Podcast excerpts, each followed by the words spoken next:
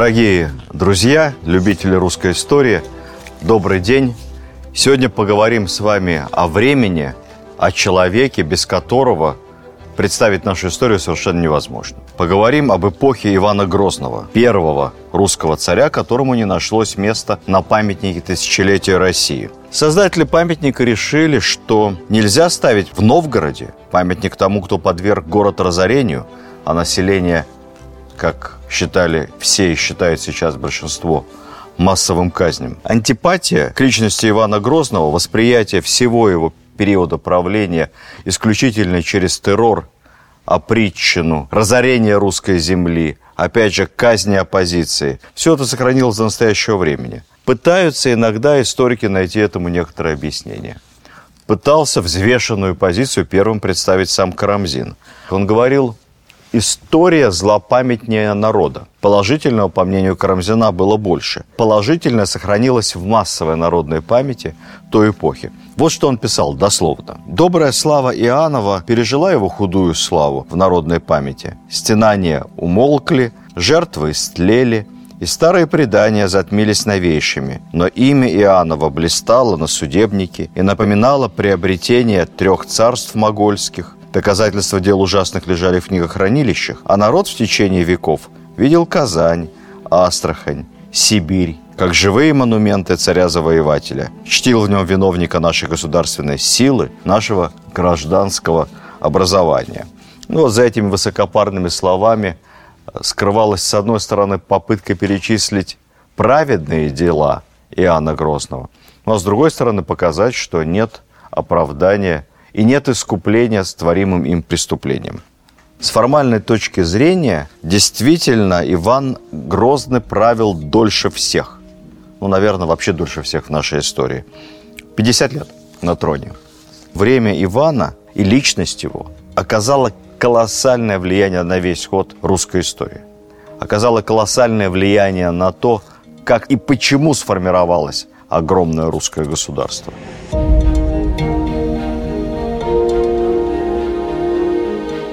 Все проблемы мы обычно ищем в детстве. С детством у Ивана было непросто. Очень поздний ребенок, первый сын у отца, отцу уже более 50. Ну, мы помним с вами эту присказку, что поздние дети очень умны. Иван будет и замечательным публицистом, полемистом. Его страсть, его слог чувствуется в переписке с Курбским. Он будет музыкантом, писать музыку. Он будет владеть несколькими языками, что не часто бывало в те времена. Играть в шахматы, очень-очень много читать. Ну, в общем, интеллектуал. Но о Грозном как о человеке мы будем говорить как можно меньше. Нам важно прирастание государства. По завещанию отца, уколовшегося какой-то деревянной щепой в результате автокатастрофы, карета сломалась, рухнула, раскололась. Иван находится под опекой нескольких бояр. Такой своего рода регенский совет. Однако вдова молодая, Елена Глинская оказалась девушкой с характером. Елена быстро сориентировалась, избавилась от боярской опеки, от роли домохозяйки и твердо взяла власть, обрела фактически статус государыни, соправительницы малолетнего сына. Ну, длилось это недолго. Прошло несколько лет, и Глинскую отравили. Маленький Иван, ему 8. Отца он, естественно, не помнит, но хорошо помнит сапоги. Он вспоминал потом. Я прекрасно помню вот эти грязные в московской застывшей жиже грязи сапоги, в которых хамоватые бояре, ощущавшие себя хозяевами в Москве, хозяевами его, Иванова государства, не раздеваясь и не разуваясь, плюхались на его постель, не замечая этого мальчика вообще, как будто его нет, пустое место. Обиды Иван запоминал. С какого момента начинает править сам Иван Грозный? С момента принятия царского титула и женитьбы. Женитьба тогда есть знак абсолютного совершеннолетия и полной самостоятельности любого мужчины. Ключевский писал в 1546 году, я цитирую, когда ему было 16 лет, Среди ребяческих игр он, по рассказу летописи, вдруг заговорил с боярами о женитьбе. Заговорил так обдуманно, с такими предусмотрительными политическими соображениями, что бояре расплакались до умиления, мол, царь так молод, а уже так много подумал. Иван Грозный, ну тогда еще не Грозный, тогда еще молодой Иван Васильевич, сначала венчается в Успенском соборе на царство по полному обряду, практически как византийский император, тем самым создается преемственность с императорами Восточной Римской империи и становится первым русским царем. Мы знаем из переписки его с Курбским, что Иван считал себя преемником Константина Великого, римского императора. Это основатель Константинополя. Поэтому, будучи преемником императора и наместником Божьей власти на земле, он полагал, что если кто-то мешает царю выполнять свои обязанности перед Богом, перед которым царь подотчетен и несет полную ответственность за веренную ему страну, тех надо убирать. Это неприятно, но оправдывает некоторые жестокие меры. Вернемся к молодому Ивану Васильевичу. Потом, после венчания на царство свадьба, смотрины невест, избранница Ивана становится дочь боярина Романа Захарьина. От него потом напрямую пойдут Романовы. По представлениям того времени, женитьба Ивану 17 лет – это полное совершеннолетие. Заканчивается ненавистное в народе боярское смутное правление, начинается правление молодого царя поговорим о некоторых мифах, связанных с формированием нашей страны. Вот, например, история с так называемым холопством московской знати. Мол, все были рабы, начиная от первых бояр. И до последнего человека, до последнего крестьянина, все в стране рабы. Укоренилась рабская сущность, рабская психология. Ты чьих холоп будешь, спрашивает Иван Васильевич. У Шпака. Чей холоп, спрашиваю. Холопы со времен Древней Руси это слуги, находящиеся в полной собственности господ. Делать они должны то, что им поручат. Хоть уборку дома, хоть вооруженную охрану. Это тогда будут называться боевые холопы. У них полное юридическое бесправие. Жизнь и имущество холопа во власти хозяина. Убийство холопа осуждалось церковью, как грех перед Богом. Но во времена Ивана Грозного это юридически не преступление. Еще с конца правления Ивана III представители знати в обращениях к царю именуют себя холопами. Это обращение отменит только Петр I. Вместо этого было введено верноподданный раб. Потом Екатерина II еще дальше это реформирует, и слово «раб» из обращения также будет изъято. Просто верноподданный такой-то. Никто, кроме высшей знати, холопами царя себя не называл. Крестьяне в челобитных писали – сироты твои, к царю обращались на «ты», а духовенство – богомольцы твои. Бояре же и князья начинают называть себя холопами только после того, как Иван III ну, уже публично, демонстративно откажется подчиняться Орде. Прямо перед стоянием на Угре. Вот с этого момента они начинают именовать себя холопами. Такое самоопределение знати и даже правителей территорий, как холопов, использовалось не только на Руси. Холоп в русском переводе или раб, или кул, где-то в тюркских языках, использовалось для наименования зависимого правителя, то есть по-европейски вассала. Это не раб в современном смысле этого слова.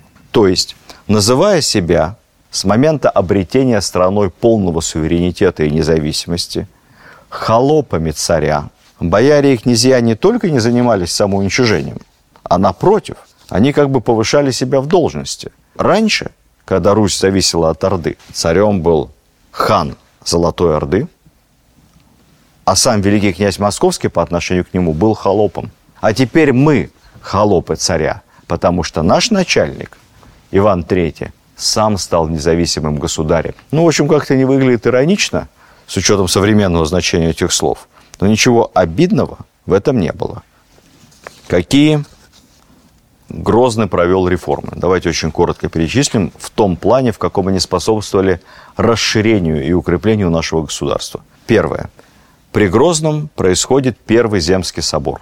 Этой традиции будет потом несколько столетий. Все сословный орган, куда избирают своих представителей все сословия, и этот Земский собор – вместе с государем советует, решает, обсуждает. С помощью Земского собора и по его решениям проводится налоговая реформа, приказная реформа, то есть создаются прообразы министерств, принимается судебник новый. Время прошло, государство изменилось, отношения изменились. Создается Иваном стрелецкое войско, профессиональное, для того, чтобы часть самой боевой конницы всегда была под рукой, и вообще, чтобы рядом были люди, на которых можно опереться, Иван проводит такое нетривиальное кадрово-земельное решение и рядом с Москвой раздает земли тысячи избранных бояр и сынов боярских. Это гвардия своего рода Ивана, которая по первому свистку может собраться конно-людно и оружно и выступить в поддержку.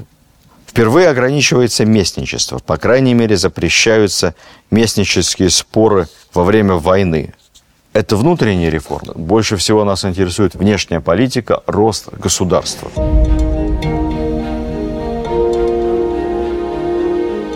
Основные пять успехов по расширению государства Ивана Васильевича. Казань брал, помните? Астрахань брал. Давайте разбираться. Как Иван брал Казань? Казанское ханство, равно как Астраханское, Сибирское, Крымское ханство, это все осколки огромной, рассыпавшейся на составные части Золотой Орды. Две занозы теле московского государства. Крымское ханство и Казанское. Они были источником постоянных набегов. До взятия Казани в плену в рабском состоянии находилось до 100 тысяч, колоссальная цифра по тем временам, до 100 тысяч русских. Конечно, надо было разбираться и с Крымом, и с Казанью. Но с Казанью было легче. Во-первых, она была намного ближе. Во-вторых, за Крымом стояла Османская империя. Ну а в-третьих, в Казани была очень специфическая внутриполитическая ситуация. Сначала о том, что из себя представляло Казанское ханство, это не территория современного Татарстана. Нет, это гораздо большее государственное образование. Оно тянулось на юге до Саратова, на севере и на западе до московских владений, на восток до Уральских гор и граничило там с Сибирским ханством. Казань – первоклассная военная крепость защищенная самым современным оружием и артиллерией. Далеко не все казанские татары служили Казани. Очень многие служили Москве, в том числе и в русском войске, и при царском дворе. В самой Казани была очень сильная русская партия, сторонников союза и даже объединения с Москвой. Таких политических партий там было на самом деле две. Были татары за Москву, были татары за Крым.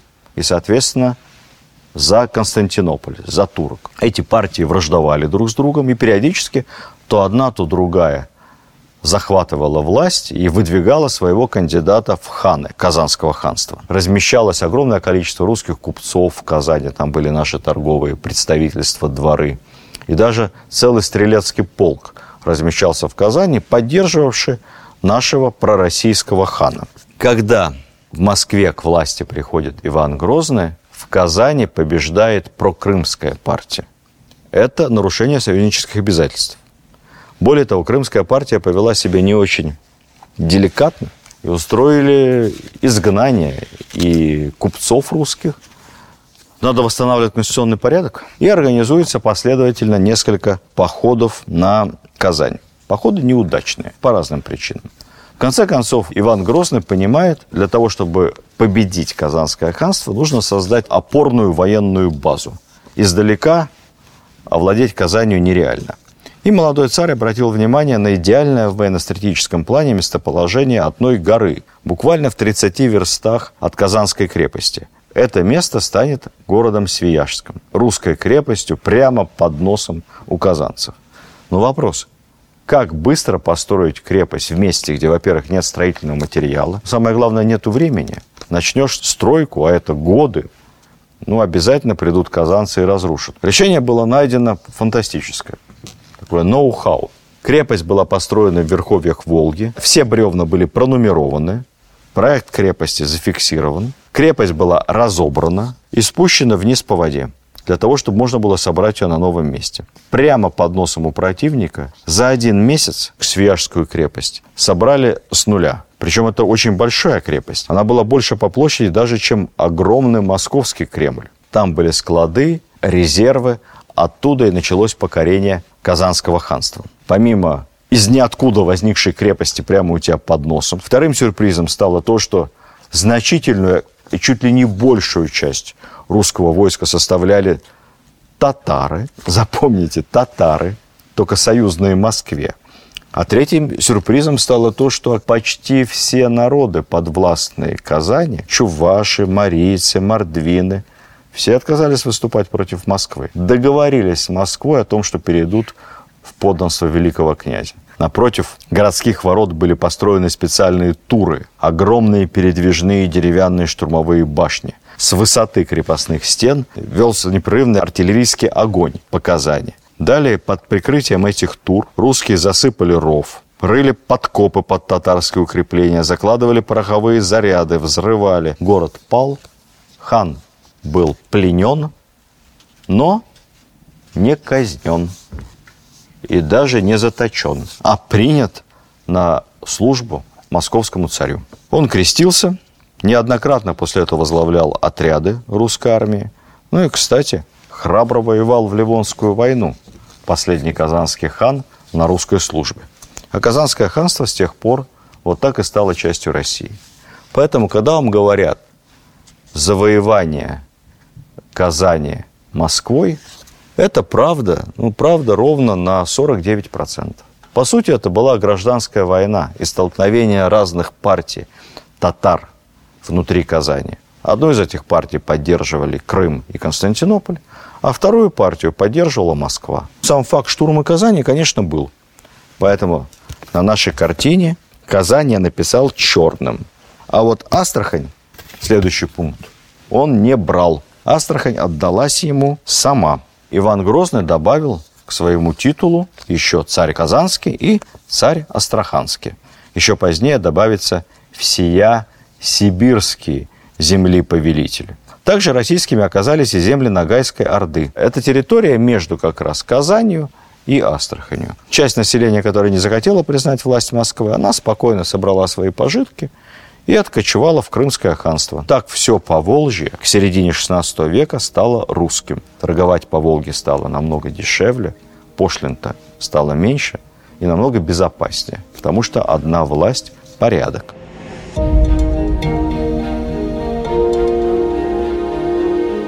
Говоря об эпохе Ивана Грозного, о расширении страны, о фиксации ее колоссальных нарастающих объемов, нельзя не рассказать о таком поразительном в нашей истории явлении, как засечная черта. Мы все знаем про Великую Китайскую стену, в прямом смысле функционально – это было сооружение достаточно бесполезное. Поэтому сегодня вокруг Великой Китайской стены столько мифологии. Говорят чуть ли не о том, что ее при Мао Цзэдуне построили.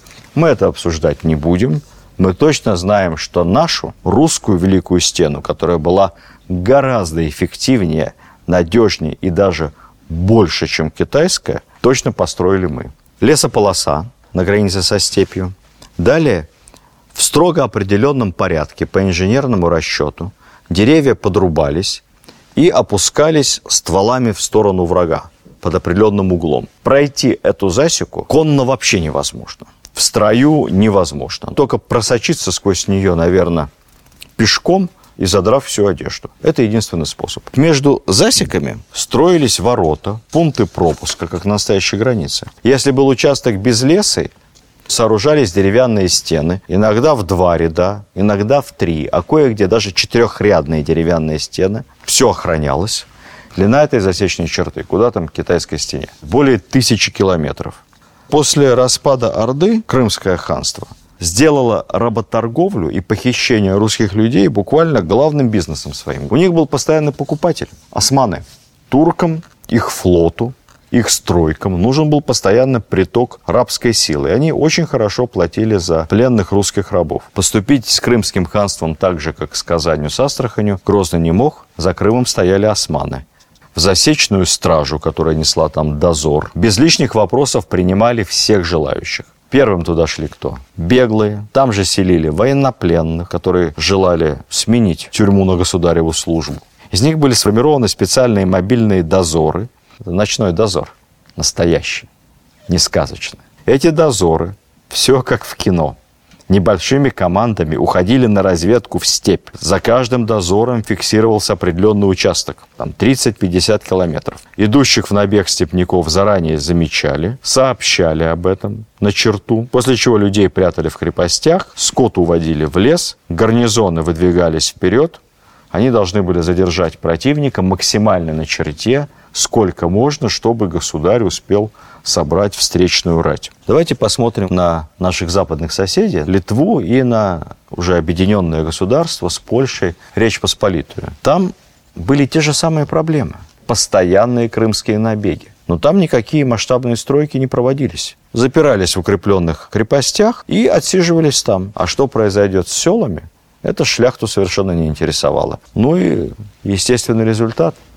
Когда приходило защищать эту землю Москва, то население южных окраин шляхетству помахало ручкой при первой же возможности. Тогда, собственно, и родилась первая пограничная стража. Мы даже знаем имя первого начальника. Князь Воротынский, Рюрикович. Отличный полководец. Мелкие набеги засечная стража отражала. А вот когда шла большая орда, большое войско, конечно, это сдержать никакая засечная черта, никакие пограничники не могли. И вот в 1571 году крымский хан Давлет Гирей с большой армией, 40 тысяч конницы, прорывает засечную черту, и ничто не может его остановить.